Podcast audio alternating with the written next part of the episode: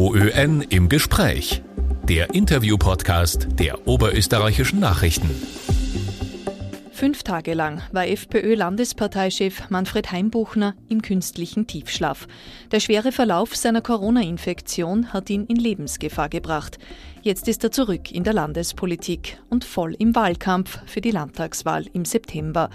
Im Gespräch mit dem stellvertretenden Leiter des OEN-Politikressorts, Alexander Zenz, spricht er über die kritischen Momente, warum er für das Impfen ist und über Zwist in der Partei.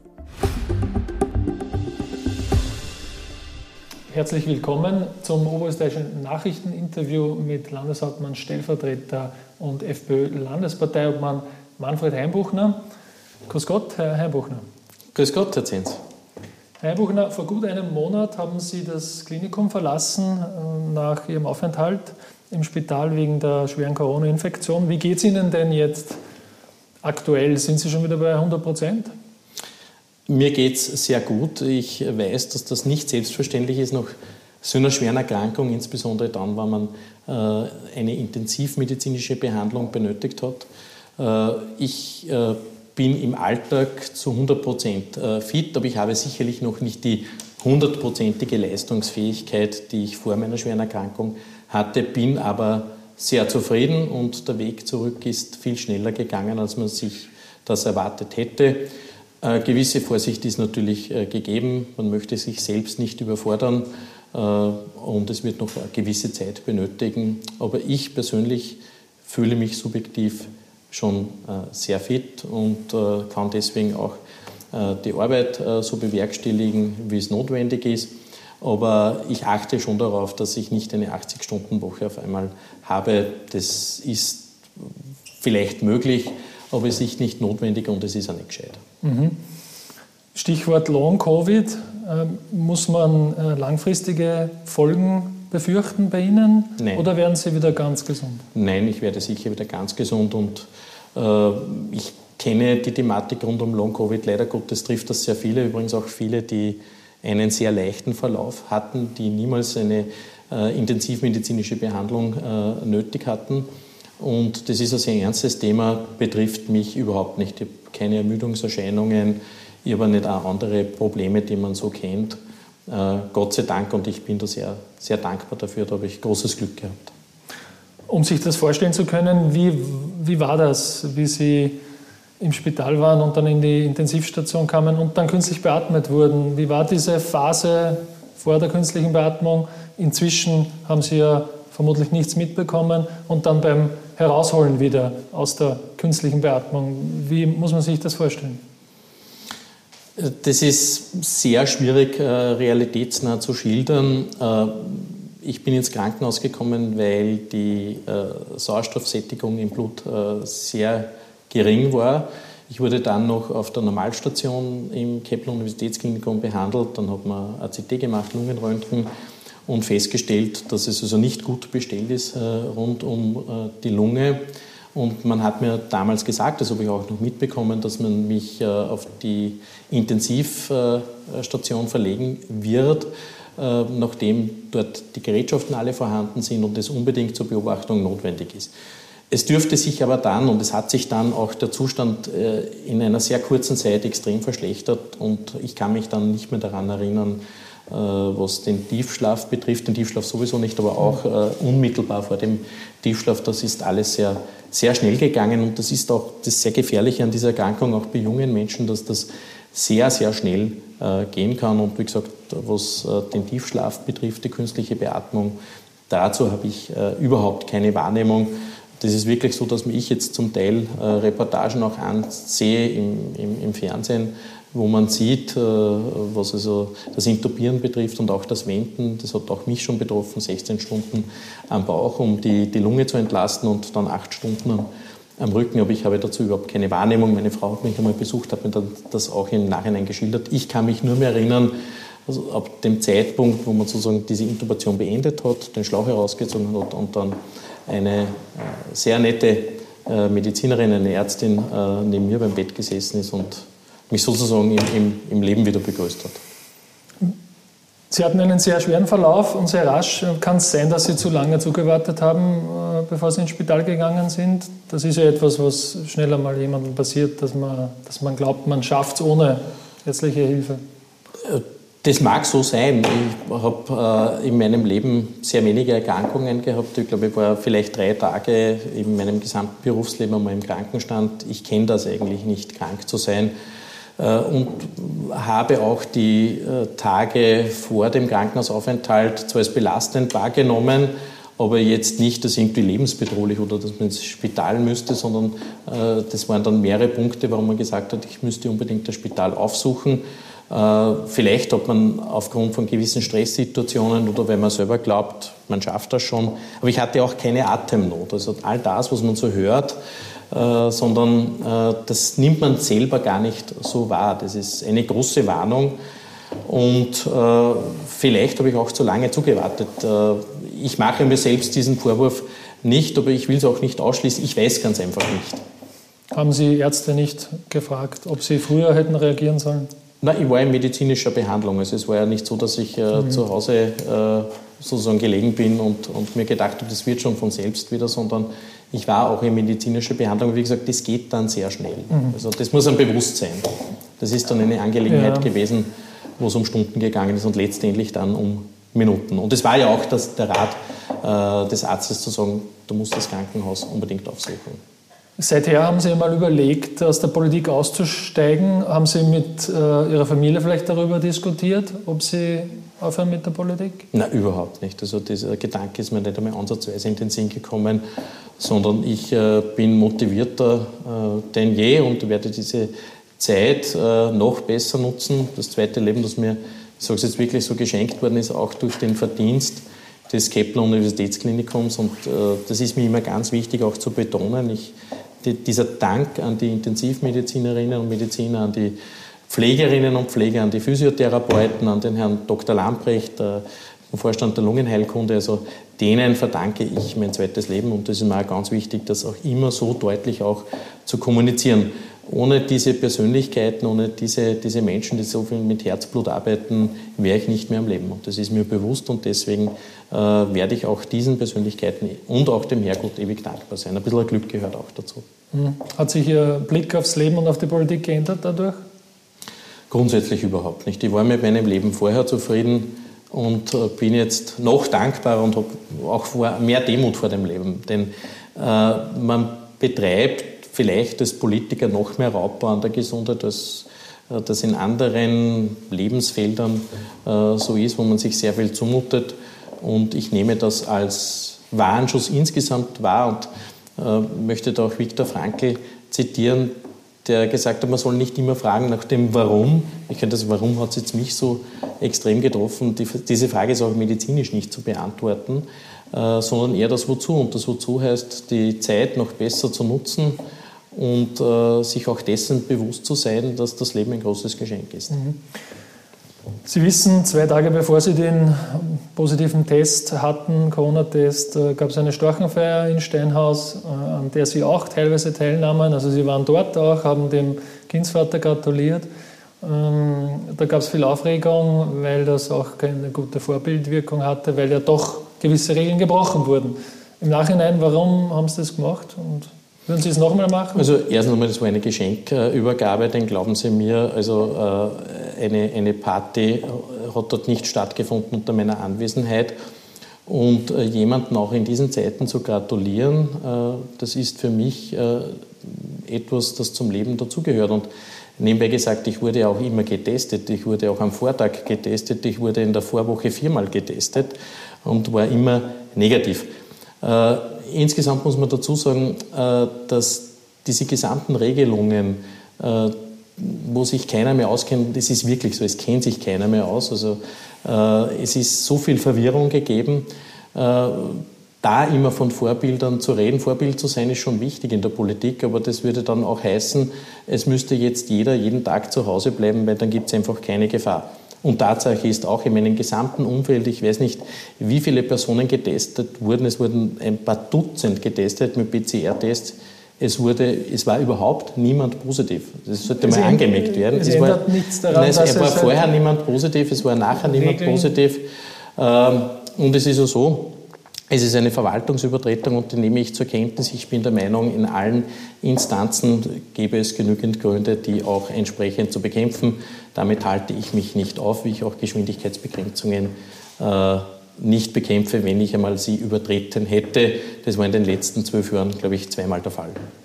Wie hoch war denn die Strafe, die Sie zahlen mussten aufgrund der Storchenfeier? Sie haben ja schon bestätigt, dass es eine gab und Sie sie bezahlt haben. Wie hoch war die letztlich? Herr Zent, das ist eine private Angelegenheit. Äh, ich werde Sie auch über andere Verwaltungsübertretungen, die ich irgendwann einmal begangen habe, nicht informieren. Das wäre so, wie wenn ich Sie nach Ihrer äh, privaten äh, politischen Einstellung fragen würde. Die werden Sie mir da in dem Interview auch nicht äh, mitteilen. Und wie gesagt, das ist eine private Angelegenheit. Ich bin dort auch mit dem Privat-PKW hingefahren. Und äh, es ist eine Verwaltungsübertretung. Und, äh, Aber Herr Wochen in der Funktion als Gemeinderat, wie Sie immer betonten.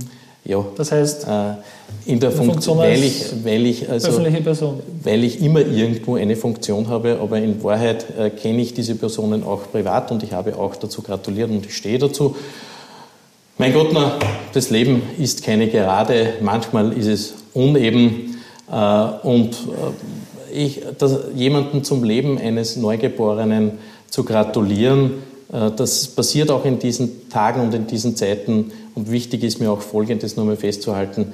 Es, hat dort, äh, es wurde niemand angesteckt, es war dort niemand positiv, es wurde in meinem ganzen Umfeld überhaupt niemand positiv äh, getestet, in meinem Arbeitsumfeld nicht. Äh, also insofern äh, äh, ist auch diese Angelegenheit äh, für mich erledigt ja. und, und bereinigt und ich warte schon darauf, welche Verordnungen und Gesetze demnächst vom Verfassungsgerichtshof wiedergehoben werden. Herr Einbuchner, auch während Ihrer Absenz haben sich viele gefragt, ob sich die FPÖ aufgrund dieses Schocks äh, rund um Ihre Person äh, irgendwie ändern wird, ob das eine Auswirkung haben wird in der Partei, in der Politik der Partei. Es scheint nicht so zu sein. Im Nationalrat tragen die Nationalratsabgeordneten der FPÖ weiter keine Maske, obwohl es eigentlich äh, ein Gebot dafür gäbe ähm, und auch in der Hausordnung ähm, nun ist. Zweitens hat es eine Demonstration zum Beispiel im April wieder gegeben, wo auch wieder eine FPÖ-Nationalratsabgeordnete dabei war. Und wir wissen, bei diesen Demonstrationen äh, gibt es neben besorgten Bürgern auch Corona-Leugner, die mitgehen. Also scheint keine Veränderung gegeben zu haben, trotz dieses wirklich großen Schocks an ihrer Person. Äh, sollte die FPÖ nicht viel vorsichtiger mit dem Coronavirus umgehen und doch auch eine Symbolwirkung wahrnehmen gegenüber der Bevölkerung? Also es geht in, der, Poli es geht in der, Politik äh, nicht in erster Linie um äh, Symbole. Wer eine reine Symbolpolitik macht, der hat äh, keine Ideen und setzt sich auch mit der Sache selbst nicht auseinander. Das ist der Punkt 1. Der Punkt 2 ist, die FPÖ hat eine ganz klare Haltung zum Thema Corona, dass das auch eine sehr gefährliche Krankheit ist. Ich habe das immer betont. Sie werden keine einzige Meldung von mir wiedergeben können, wo ich bestritten hätte, dass dieses Virus äh, äh, nicht gefährlich sei. Also wir waren immer der Meinung, es ist ein gefährliches Virus mit sehr schweren Verläufen und wir müssen mit diesem Virus leben lernen, äh, wie wir auch mit vielen anderen schweren Krankheiten leben lernen müssen. Das Leben, das Leben geht ja am Ende weiter und, und hoffentlich geht es weiter. Das muss auch so sein. Äh, und das, was die Demonstrationen betrifft, äh, ganz offen und ehrlich gesagt, äh, das ist ein sehr gefährliches Argument, das Sie erwähnen, weil dadurch könnte jede Demonstration, jede Form der Meinungsäußerung und der Meinungsfreiheit in Misskredit gezogen werden, weil irgendwelche anderen eigenartigen Gestalten sich einer Demonstration unter Anführungszeichen anschließen. Also damit habe ich keine große Freude als ein Anhänger des liberalen Rechtsstaates und äh, es gibt halt andere Meinungen in diesem Land und äh, die Freiheit ist immer auch die Freiheit des Andersdenkenden und Toleranz heißt auch, dass auch vielleicht der andere einmal Recht haben kann. Zur ganzen Thematik, äh, was die Maske betrifft, äh, wir haben in Oberösterreich äh, uns geeinigt, eine, eine Albert-Einigung, es wird die Maske getragen im Landtag, in den Gemeinderäten, in, den, mhm. in den Kommunen das geht für mich in Ordnung. Äh, Im Parlament äh, machen sich dass die äh, medienpolitischen Beobachter ein bisschen einfach, denn hier wurden Hunderttausende Euro äh, investiert in Trennwände. Äh, da muss man sich die Frage stellen, bringen diese Trennwände etwas oder nichts?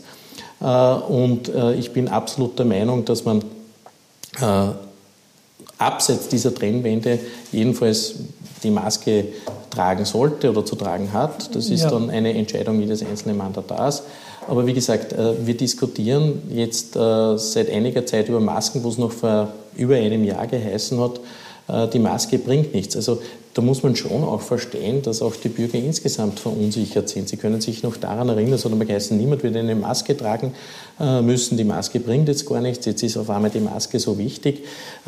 Diskutieren wir doch darüber mal, wie wir diese Pandemie beenden können. Und diese Pandemie kann man nur beenden, äh, indem man äh, eben einen breiten Diskurs führt, einen breiten wissenschaftlichen Diskurs äh, führt. Ich glaube, dass man jedes Monat dazulernt, was das Coronavirus betrifft. Man hat mir gesagt, man weiß noch immer zu wenig über dieses Virus. Zum Teil, es gibt Leute, die trauen sich nicht aus ihren Wohnungen, gehen nur einkaufen in Lebensmittelgeschäfte und haben dann eine Corona-Infektion. Also man darf sich nicht ganz so einfach machen zu sagen, äh, die Maske schützt alle, das ist eine falsche Sicherheit, das sage ich gleich, das sage ich gleich vorweg. Ich bin der Meinung, äh, wenn man sich allparteienmäßig einigen kann, dann soll es das geben. In Oberösterreich haben wir das geschafft. Ich habe auch gehört, dass es im Parlament diesbezüglich auch Bestrebungen gegeben hätte, auch vom Freiheitlichen Parlamentsgruppe. Das wollte man dann nicht. Ähm, Darf ich kurz Wie gesagt, aber ich werde werd mich über die Masken einfach nicht mehr länger unterhalten, weil entweder die Trennwände bringen etwas im Parlament oder sie bringen nichts. Ich bin der Meinung grundsätzlich einmal, äh, dass es möglich sein sollte, in einer Demokratie bei einem entsprechenden persönlichen und politischen Verständnis zueinander, dass man sich auf etwas einigen kann. Und ich bin froh, dass man sich in Oberösterreich auf etwas gemeinsam einigen kann. In Wien ist das offensichtlich Obwohl ich unmöglich. Jetzt vernehme Ihrer Meinung nach, äh, ist es nicht sicher, ob Masken wirklich schützen vor dem Coronavirus. Äh, ich nehme, Aber es gibt jetzt eigentlich ich, ich einen nehme, doch breiten Konsens. Na, ja, anfangs war das natürlich ja. Diskutiert, so wie vieles mhm. andere, das ist richtig. Auch ähm, hat es wieder ähm, diesbezüglich ähm, andere Meinungen ge gegeben und sie wurden auch teilweise geändert. Das ist schon richtig. Aber dass die Maske schützt, äh, ist jetzt ziemlich unbestritten. Ihrer also, Meinung nach schützt die Maske gesagt, nicht immer? Na, ganz offen und ehrlich gesagt, ich glaube, dass äh, das eine falsche Diskussion generell ist. Äh, wir werden ja nicht die nächsten zehn Jahre mit der Maske verbringen, hoffentlich. Und äh, vielleicht gibt es auch ein äh, einen falschen psychischen Schutz. Ich denke, dass wir die Pandemie nicht über die Maske alleine diskutieren können, sondern wie wir dieses Virus insgesamt bekämpfen können und eindämmen können. Ja, und da geht es da um, und da geht's darum, dass wir, da geht es um Hygienevorschriften insgesamt. Da geht es darum, dass wir entsprechende Arzneimittel, medizinische Produkte entwickeln können, dass die, die Forschung diesbezüglich unterstützt wird und dass wir auch, und das sage ich auch ganz offen, Impfstoffe haben, und zwar ausreichend zur Verfügung haben, die tatsächlich auch einen, äh, ich sage jetzt, einen Schutz bieten, wo auch andere nicht mehr angesteckt werden können. Da geht es um die Frage der sterilen Immunität, da geht es um die Frage der klinischen Immunität. Man muss das ganz einfach äh, breiter diskutieren. Wissenschaftlich gesehen lasse ich mich auf eine Maskendiskussion insofern nicht ein, weil ich kein Wissenschaftler bin okay. und weil ich kein Experte dafür bin und weil, auch, weil man auch die Bevölkerung diesbezüglich verunsichert hat. Zu Beginn haben wir gesagt, die Maske wird nichts bringen. Jetzt sagt man, äh, die Maske bringt. Ich bin der Meinung, dass die FFP2-Maske etwas bringt. Das ist meine persönliche Meinung. Äh, aber wie gesagt, über die Maske wird man die, wird, wird man die Pandemie nicht besiegen können. Okay. Das muss schon jedem klar sein. Ja, äh, natürlich nicht. Vor allem braucht es viele Impfungen. Werden Sie das Impfen den Leuten empfehlen? Empfehlen Sie es den Menschen, sich impfen zu lassen? Das ist ein Eingriff in die körperliche Integrität äh, und es geht darum, dass man die Bürger aufklärt. Das erwarte ich mir in diesem Land, dass also jeder entscheiden kann, äh, ist das für mich gut, brauche ich diese Impfung oder brauche ich sie nicht. Ähm, da geht es mir darum, dass wir jetzt einmal feststellen in äh, der Bevölkerung insgesamt, wie viele Antikörper sind vorhanden. Da müsste man eigentlich einmal dazu aufrufen, weil es sehr viele Menschen gibt in unserem Land, die neutralisierende Antikörper haben. Das heißt, dass diese Personen derzeit nicht geimpft werden müssen. Das heißt, man hätte eigentlich Impfstoff zur Verfügung für jene, die keine Antikörper haben. Das heißt, hier würde man schneller auch zu einer Herdenimmunität kommen. Das ist jetzt eine Ansicht, die nicht nur von mir vertreten wird. Wie gesagt, ich bin da kein Experte. Und es wäre einfach einmal sinnvoll, stufenweise das entsprechend äh, zu klären. Äh, und äh, es geht nicht darum, was ich empfehle. Ich persönlich äh, bin ein Impfbefürworter. Unser Sohn ist äh, gegen alles Mögliche geimpft, was empfohlen wird. So war das bei mir zu Hause immer. Sie können äh, sich davon gerne überzeugen. Ich habe eine, ich habe eine lange Impfkarte und bin, äh, bin auch selbst äh, gegen Krankheiten geimpft, wo andere nicht geimpft worden sind. Äh, weil ich der Meinung bin, für mich persönlich, äh, dass es, äh, dass es positiv ist. Aber es geht aber auch darum, dass, man sich, dass jene, die sich impfen lassen wollen, einmal einen Impfstoff erhalten und den geeigneten Impfstoff für sich, dass man darüber auch die Bürger aufklärt. Darum ja, geht es. Ein paar kurze Fragen noch, bitte kurzen mhm. Antworten. Trotzdem noch mal zur Maske auch, bevor wir noch weiterkommen. Sind Sie der Meinung, dass der Herr Kickel im Parlament eine Maske tragen soll? Äh, ich bin der Meinung, dass es grundsätzlich möglich sein sollte in einer Demokratie, dass man sich so weit verständigt, dass es eine Hausordnung gibt, die von allen getragen wird. Das ist meine persönliche Meinung. Und äh, da glaube ich, äh, dass man gerade in der Situation der ÖVP, die doch sehr unter Druck war aufgrund äh, unterschiedlicher Chats, die uns alle bekannt sind, ob man dieses Thema wegverlagert zu einer Maskendiskussion. Äh, und da ist die Frage, ob das so sinnvoll ist, dass man nur, wenn man Masken diskutiert und über Hausordnungen und eigentlich nicht über grobe politische Verfehlungen, die die Republik in Wahrheit erschüttern müssten. Ich komme noch mal kurz zurück. Es gibt einige oberösterreichische Abgeordnete aus ihrer Landesgruppe im Parlament. Die tragen auch keine Maske, beziehungsweise überwiegend keine. Möchten Sie, dass die Maske tragen im Parlament, nachdem das ihr ist, euch im Landtag daran hält? Es ist jeder ein freier Mandatar und wie gesagt, äh, es ist die Frage, es ist in Tränenwände investiert worden und ich würde mal ganz einfach nur mal hören. Es geht um das Maskentragen am nein, Gang, es geht, am Gang und beim Ja, am Gang, sich bewegen. so viel ich weiß, wird am Gang die Maske getragen und das würde ich auch grundsätzlich, ich würde es gar nicht sagen empfehlen, aber ich würde es machen, äh, weil ich sage, ja. Sie würden im Parlament das, Maske tragen? Äh, ich habe morgen einen Termin im Parlament und werde dort sicher Maske tragen. Okay. Aber, ähm, weil, aber weil die Diskussion an und für sich für, äh, ich sage jetzt einmal, das ist keine Diskussion, äh, die in irgendeiner Art und Weise diese Pandemie lösen wird, sondern das ist nur mehr, das ist wirklich eine Symboldiskussion mittlerweile geworden. Und wir haben immer gesagt, die Maske an gesundheitsgefährdeten Orten. Ich habe das übrigens, ich weiß nicht, in wie vielen Pressekonferenzen gesagt, äh, in Alten- und Pflegeheimen, äh, in den Spitälern, in den Ordinationen, in den Apotheken, wo sich auch Menschen befinden, die äh, ja einer besonderen Gesundheitsgefährdung auch ausgesetzt sind. Im Freien, äh, offen gesagt, halte ich das, äh, also alleine werde ich im Freien äh, keine Maske tragen, ist auch nicht vorgeschrieben, weil ich das für ja. unsinnig erachte und keine, weil ich da Frage, vielleicht ja. mit der Luft Probleme kriege. Ja. Äh, Herr Heimbuchner, letzte Frage. Beim Rosenmar ich es auch nicht tragen. Es hat aber auch, Sie haben die Gemeinderäte angesprochen, dass es eine Einigung gibt, dass auch hier Masken getragen werden.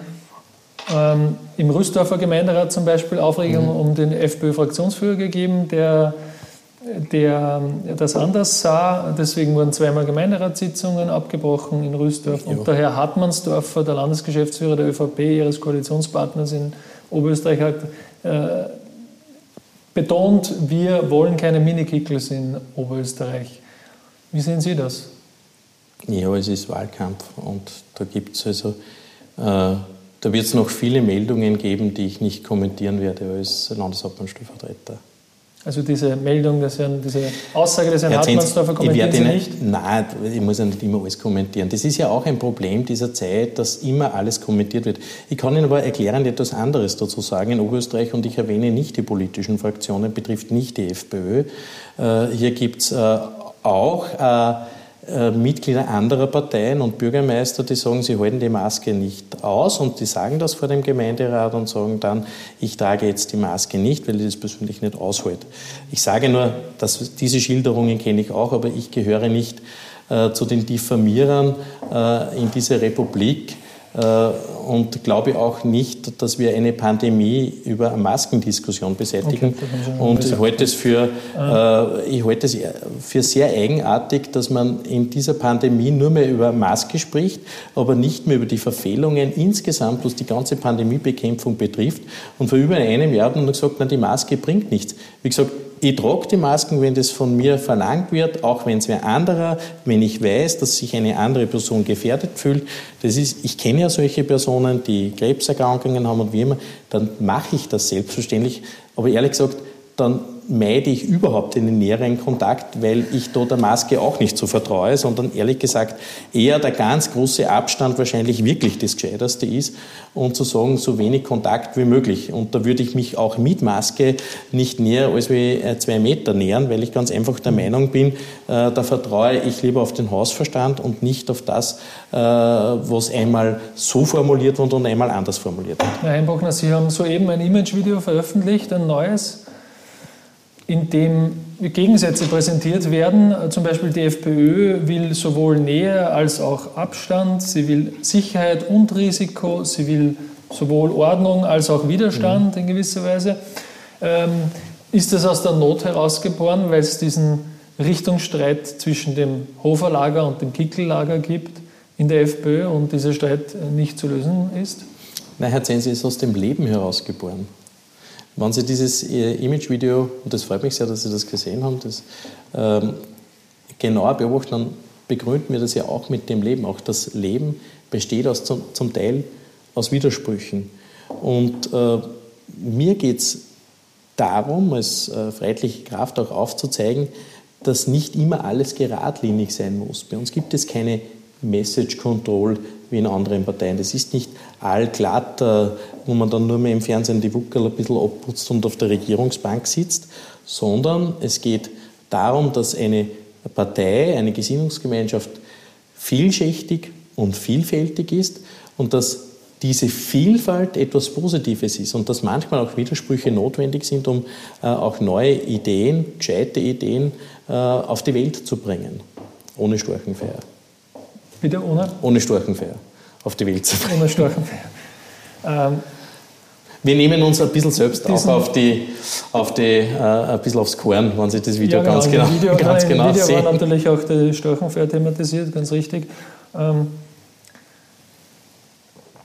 wird, äh, werden Sie diese, diesen äh, Konflikt, den es ja gibt, der ist ja ausgetragen worden, auch wiederum bezüglich des Massentragens im Parlament, äh, wird man den bis zur Landtagswahl ähm, den, den Deckel draufhalten äh, können ja, in der FPÖ also und wird dann das Ganze explodieren in der also, FPÖ? Also es wird überhaupt nichts äh, explodieren und es gibt auch äh, da nicht irgendeinen großen Richtungsstreit wegen einer Maske. Es gibt dazu unterschiedliche Ansichten. Äh, und diese unterschiedlichen Ansichten rühren ja auch aus der Verunsicherung, wie gesagt, aus der auch wissenschaftlichen Diskussion vor über, über einem Jahr her. Äh, und dazu gibt es unterschiedliche Meinungen. Wie gesagt, wir haben in diesem Bundesland für uns entschieden, dass wir in den Vertretungskörpern äh, uns darauf einigen, auf eine, ich würde gar nicht sagen eine Hausordnung, sondern auf eine gemeinsame Vorgangsweise. Und äh, ich bin halt einfach der Ansicht, dass es gewisse Dinge geben muss in dieser Republik, wo man sich auch in einer Hausordnung einigt. Aber das wollte man im Parlament nicht und nicht, das darf man nicht der FPÖ vorwerfen, sondern das war ganz klar vom Herrn Sobotka auch geplant äh, und auch von den Strategen, die gesagt haben, da lenken wir von einem anderen Thema ab. Und ehrlich gesagt, das ist das, ist das große Problem diesbezüglich.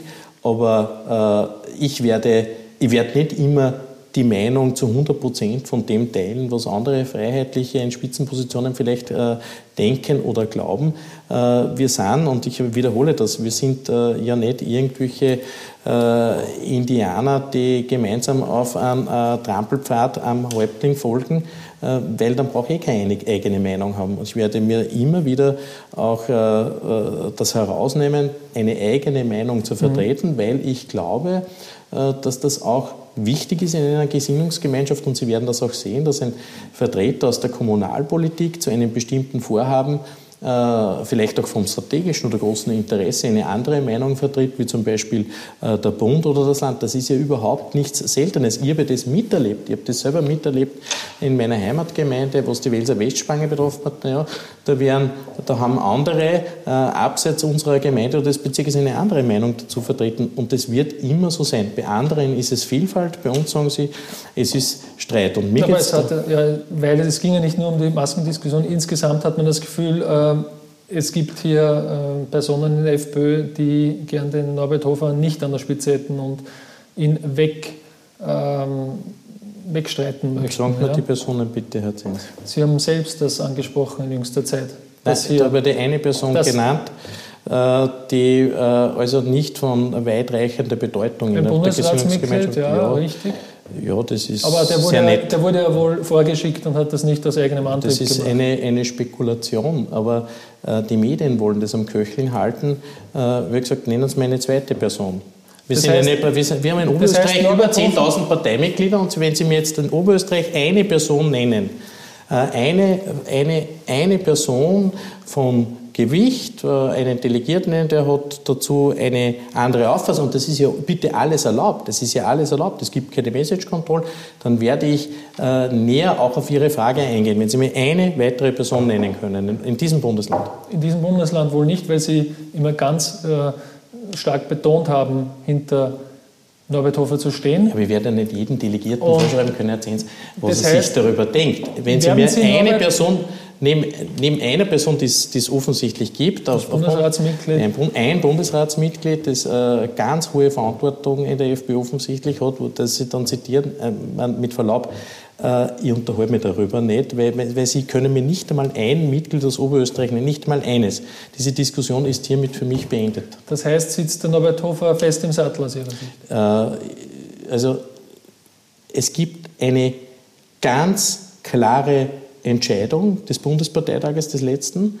Und äh, er sitzt nicht nur fest im Sattel, er ist der gewählte Bundesparteiobmann und wird das so lange bleiben, solange er, er für sich auch entscheidet, das ist ja auch eine Entscheidung für sich selbst, äh, dass er diese Funktion innehaben will. Und äh, wenn er das einmal nicht mehr will, äh, dann wird das auch im Bundesparteitag entscheiden. Und bis dorthin gibt es keine Spekulation oder sonst irgendetwas von meiner Ansicht, meine Ansichten ja, habe ich alle mehrmals klar ja. geäußert und nicht einmal Sie können mir jetzt als wirklich profunder Kenner der politischen Landschaft in Oberösterreich eine Person nennen und wir sind eine der wichtigsten Landesgruppen, die sagen, nein, Norbert Hofer soll nicht der Bundesparteibund sein. Die mag es ja vielleicht geben, äh, habe ich auch übrigens überhaupt kein Problem es damit.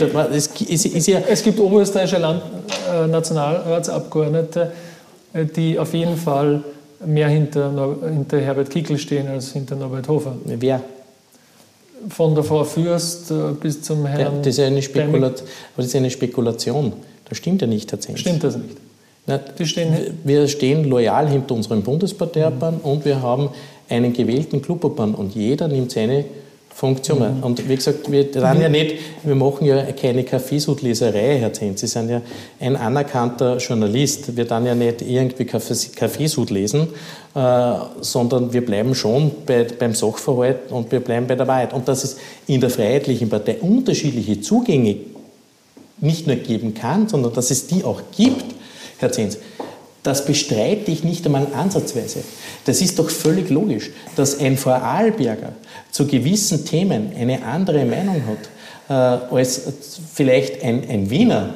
Das ist doch vollkommen logisch. Dass auch in der Freiheitlichen Partei zu gewissen Punkten ein Mitglied einer Ortsgruppe eine andere Meinung haben kann oder auch haben soll, wie ich, das ist ja alles selbstverständlich. Wir sind ja alle nicht irgendwie eingebettet in einem Rahmen und nur in diesem Rahmen äh, der sachpolitischen Diskussion darf ich mich bewegen. So funktioniert ja Politik nicht. Politik ja. funktioniert ja aus Arbeiten, aus Diskussion. Politik äh, auch aus, aus, Meinungen von Experten, aus widerstreitenden Meinungen von Experten. Deswegen gibt es ja Bildungsinstitute, deswegen gibt es ja Thinktanks, deswegen gibt es ja Denkkreise, deswegen gibt es Arbeitsgruppen.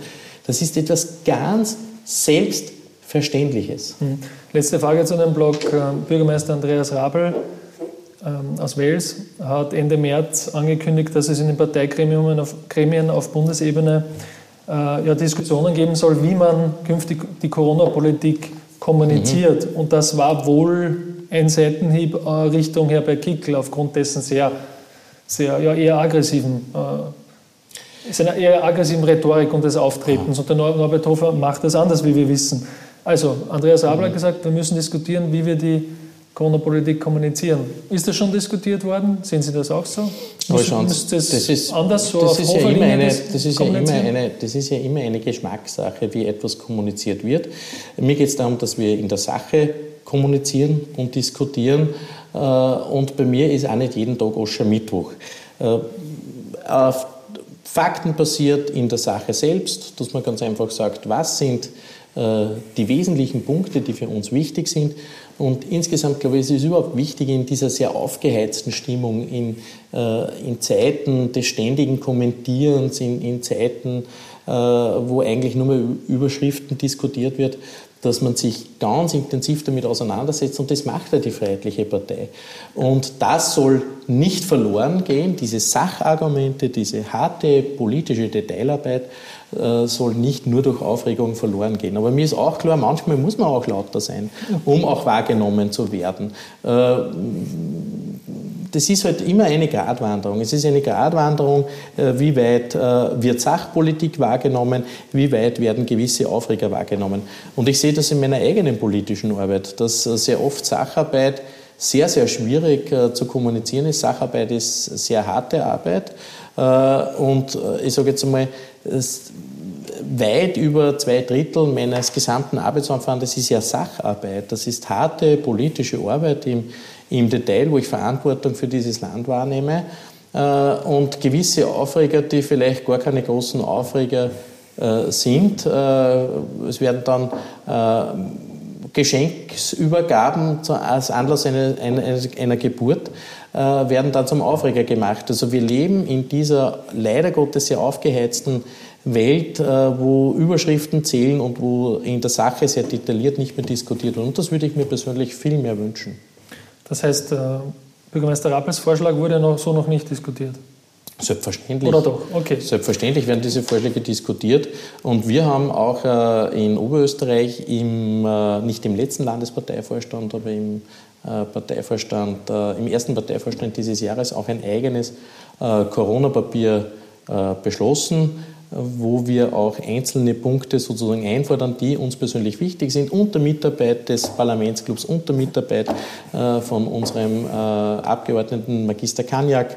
Äh, das ist ein Papier, das meines Erachtens einfach auch einmal aufzeigt und einmal alles sammelt, was im, im Bereich Corona wichtig ist, aber schon auch einfach formuliert, damit man weiß, wo, wofür die Freiheitliche Partei insgesamt steht und dass es hier nicht um Überschriften geht, sondern hier um eine klare Meinung zu den einzelnen Dingen, auch aus den Erfahrungen, die man gemacht hat in den letzten Jahren. Herr Heimbuchner, Sie haben Ende Jänner ein Compliance-Regelwerk vorgestellt vorgelegt in, in einer Parteiklausur und haben dann selbst auch erlebt, dass es Querschüsse aus der Partei gibt. Die gab es natürlich, es wurden auch gewisse Informationen lanciert, die auch nur halb wahr waren die dieses die Regelwerk die, tor die, torpedieren Das sollten, möchte ich unterbrechen, die gar nicht wahr die gar nicht waren. Die gar nicht wahr waren, das ist auch richtig. Das, das heißt, wird das sagen. Regelwerk jetzt kommen? Wann wird es beschlossen? Äh, ja, das werden wir, werden wir sehen, wenn wir es beschließen können. Äh, nachdem ja Corona-Regelungen ja medial immer sehr breit diskutiert waren, äh, war uns wichtig, dass man eine Klausur abhalten kann, wo wirklich alle anwesend sind. Das war zu dem einen, einen Zeitpunkt gar nicht möglich, weil es hier äh, ganz schwierig war, was Ausreisestimmungen aus dem Westen mhm. Betrifft. Man darf auch nicht übersehen, dass ich als Leiter dieser Arbeitsgruppe doch eine sehr harte Zeit hinter mich bringen musste. Also die wenigsten, die oder fast niemand, der das durchgemacht hat, kann dann innerhalb kürzester Zeit äh, sozusagen auch eine, eine derartig doch sehr, sehr schwierige Klausur gleich einmal so aus dem Ärmel schüttern. Und wir werden hier einen, einen Zeitplan festlegen, der auf der einen Seite die Corona-Regelungen äh, auch der, wo man den Corona-Regelungen gerecht wird. Das wird jetzt dann hoffentlich einmal ein bisschen leichter werden, weil sonst hätte man sofort gesagt, ah, ihr beschließt ein Compliance-Regelwerk und dann äh, könnt ihr dieses oder jenes nicht einhalten.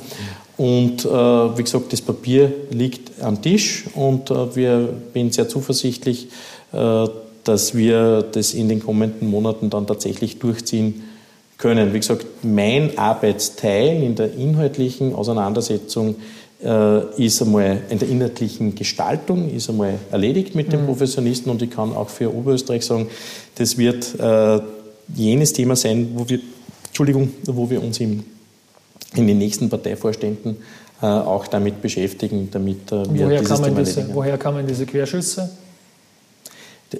Schauen Sie, Herr Zenz, weil es einmal wo eine andere Meinung dazu gibt, ist es nicht ein Querschuss. Äh, das muss man auch einfach einmal zur Kenntnis nehmen, dass es halt Diskussionen gibt. Und ich bin mir sicher, wenn in den oberösterreichischen Nachrichten äh, bestimmtes Organisationsthema besprochen wird, äh, dass dann auch nicht, äh, ich sage jetzt, alle, ich nenne es jetzt einmal Abteilungen, immer die gleiche Meinung haben müssen. Deswegen wird man ja auch nicht immer davon schon sagen, Querschüsse das ist halt ein schwieriger Prozess.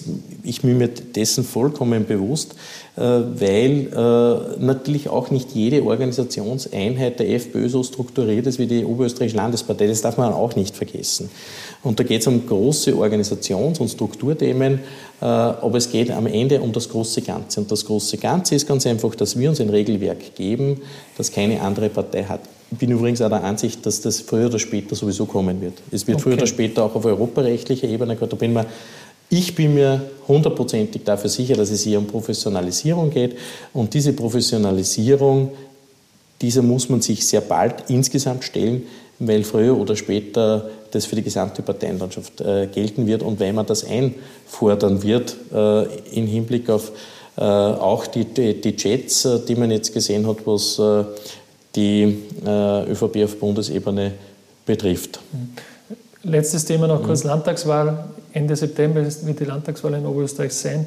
Wann werden Sie richtig in den Wahlkampf einsteigen? Das ist ja sehr kräftezehrend. Werden Sie das aushalten?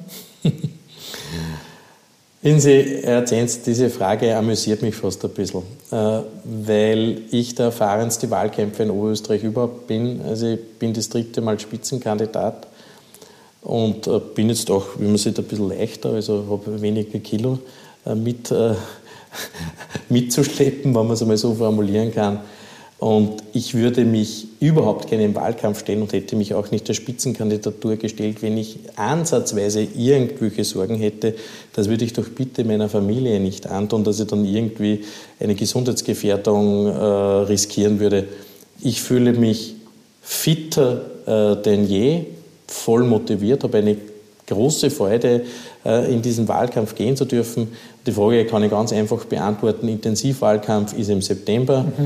Äh, das okay. war immer so. Ich halte das auch für eine gute oberösterreichische Eigenschaft, weil wen interessiert im Hochsommer, im August, in der Zeit des Urlaubs äh, eine intensive Wahlauseinandersetzung? Sie haben gesagt, Niemanden. das Wahlziel, das kennen wir schon länger zweiter, mhm. zweiter Platz weiterhin in Oberösterreich und äh, mindestens 20 Prozent, nachdem sie 30 Prozent hatten 2015, wo aber auch die Flüchtlingskrise eine große Rolle gespielt hatte. Sie haben gesagt, Sie werden sich daran messen lassen, an diesen ja. beiden Zielen. Bedeutet das, wenn Sie diese beiden Ziele nicht erreichen, dass Sie zurücktreten? Ich werde diese beiden Ziele erreichen und es wird ein Ergebnis äh, sein im Herbst, das besser sein wird, als sich das manche erwarten. Und was passiert, wenn Sie sie nicht erreichen? Dann wird die Welt nicht untergehen. Werden Sie dann, Sie haben gesagt, Sie werden sich messen lassen daran. Ja, Was bedeutet das in der daran, Konsequenz? Daran messen. Nein, die Konsequenz wird sein, wir werden das erreichen. Und wenn, Sie es nicht erreichen, äh, wir werden jedes Ergebnis werden wir in den Gremien besprechen und äh, behandeln.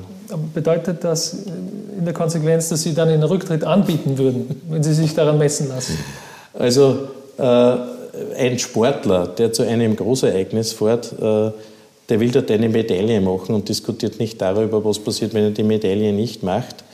Und insofern äh, diskutiere ich jetzt mit Ihnen über den Erfolg, den ich mir erwarte und nicht über andere Themen. Das ist nicht mein Zugang und das ist auch nicht meine Erwartungshaltung. Umgekehrt, wenn Sie es also schaffen, auch Ihre Ziele, ähm, oder auch sonst ist die Frage, werden Sie überhaupt in Oberösterreich bleiben? Sie wissen das, dass immer wieder, dass immer wieder kolportiert wird, Manfred Heimbuchner soll Bundesparteichef werden, gerade wo es jetzt auch diesen mutmaßlichen Richtungskonflikt gibt, den Sie ja in Abrede stellen.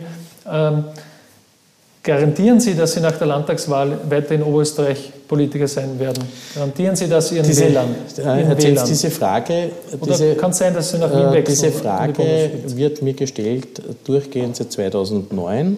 Ich habe meine Zusagen immer gehalten. Ich bin mittlerweile das dienstälteste Regierungsmitglied und andere sind angetreten im Jahr 2015 und haben gesagt, sie kandidieren für sechs Jahre. Und derjenige, der damals zum, äh, für den Landeshauptmann kandidiert hat, ist äh, schon lange, schätze ihn sehr in Dr. Büringer, ist schon lange in Pension. Also da müssen Sie einmal alle anderen Kandidaten fragen. Ich habe mein Wort gehalten und ich äh, bleibe in Oberösterreich. Äh, was gibt es Schöneres, als in Oberösterreich Politik mitzugestalten? Und ein starker oberösterreichischer Freiheitlicher äh, wird in Wien wahrgenommen. Und der wird sehr wohl, oder sagen wir es einmal, vielleicht mehr wahrgenommen, als derzeit alle Landeshauptleute der ÖVP gemeinsam beim Herrn Kurz. Ganz letzte Frage, tatsächlich letzte Frage. Ähm, es wird sich auch die Frage stellen, wer, wieder, wer in Oberösterreich koaliert, in der Landesregierung, also ein Arbeitsübereinkommen schließt. Wir haben Schwarz-Blau seit sechs Jahren. Äh, die Spannungen zuletzt haben zugenommen. Ich habe es zuerst erwähnt, zum Beispiel die Kritik an, an, an der Kickelpolitik innerhalb der FPÖ, die es gibt. Ähm, das ist ja von, von der Landes-ÖVP. Es gibt Spannungen. Ähm, die ÖVP lässt sich Spannung alle. gibt es in Umspannwerk. Aber die ÖVP lässt sich alle Varianten offen. Wollen Sie unbedingt weiter in der Koalition mit der ÖVP äh, regieren und koalieren nach, zwei, nach der Landtagswahl? Äh, schauen Sie, Herr Zenz, äh, ich sehe Spannungen, die Sie erwähnen, überhaupt nicht. Wir haben sowohl in der, in der Regierung aber das betrifft ja auch die anderen Parteien. Die meisten Beschlüsse sind einstimmig. Wir haben im Landtag alle entsprechende Vorhaben ohne Probleme auf den Weg gebracht. Das, sowohl das sachpolitische Verhältnis, auch das persönliche Verhältnis ist völlig ungetrübt und ich lasse mir das auch nicht herbeireden, das sage ich gleich vorweg. Und für mich zählt in erster Linie jetzt die Transparenz dem Wähler gegenüber. Die Freiheitliche Partei in Oberösterreich steht klar für eine äh, für eine vernünftige äh, Politik rechts der Mitte. Äh, und, das, und diese Politik wollen wir fortsetzen. Und das Ergebnis wird es dann zeigen, welche Möglichkeiten vorhanden sind. Eine Stimme für die Freiheitliche Partei in Oberösterreich ist eine Stimme gegen eine grüne Regierungsbeteiligung Steigbügel heute für die ÖVP. Danke fürs Gespräch, Herr Einbuchner. Danke, Zitz. OÖN im Gespräch. Mehr Podcasts finden Sie auf Nachrichten.at.